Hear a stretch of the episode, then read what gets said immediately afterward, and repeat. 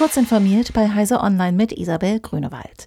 Beschäftigte sollen dauerhaft die Möglichkeit bekommen, sich in bestimmten Fällen ausschließlich per Videosprechstunde krankschreiben zu lassen. Das berichtet das Redaktionsnetzwerk Deutschland unter Berufung auf einen Gesetzentwurf von Bundesgesundheitsminister Jens Spahn.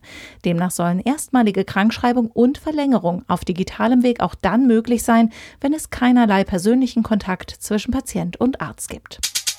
Daten von bis zu 350.000 Kunden des Spieleunternehmens Capcom sind von einer Ransomware-Attacke betroffen. Das teilte Capcom in einem Blog-Eintrag mit. Zu dem Angriff kam es demnach am 2. November.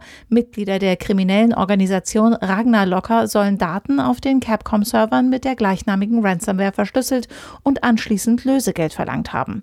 Bestätigt wurde bislang nur der Diebstahl persönlicher Daten von neun aktuellen oder früheren Angestellten des japanischen Spieleunternehmens. Daneben könnten potenziell aber bis zu 350.000 weitere Angestellte, Geschäftspartner und Kunden betroffen sein, schreibt Capcom. Der chinesische Tech-Konzern Huawei verkauft seine Smartphone-Marke Honor. Abnehmer ist ein neu gegründetes Konsortium aus verschiedenen Honor-nahen Unternehmen und der Shenzhen Smart City Technology Development Group.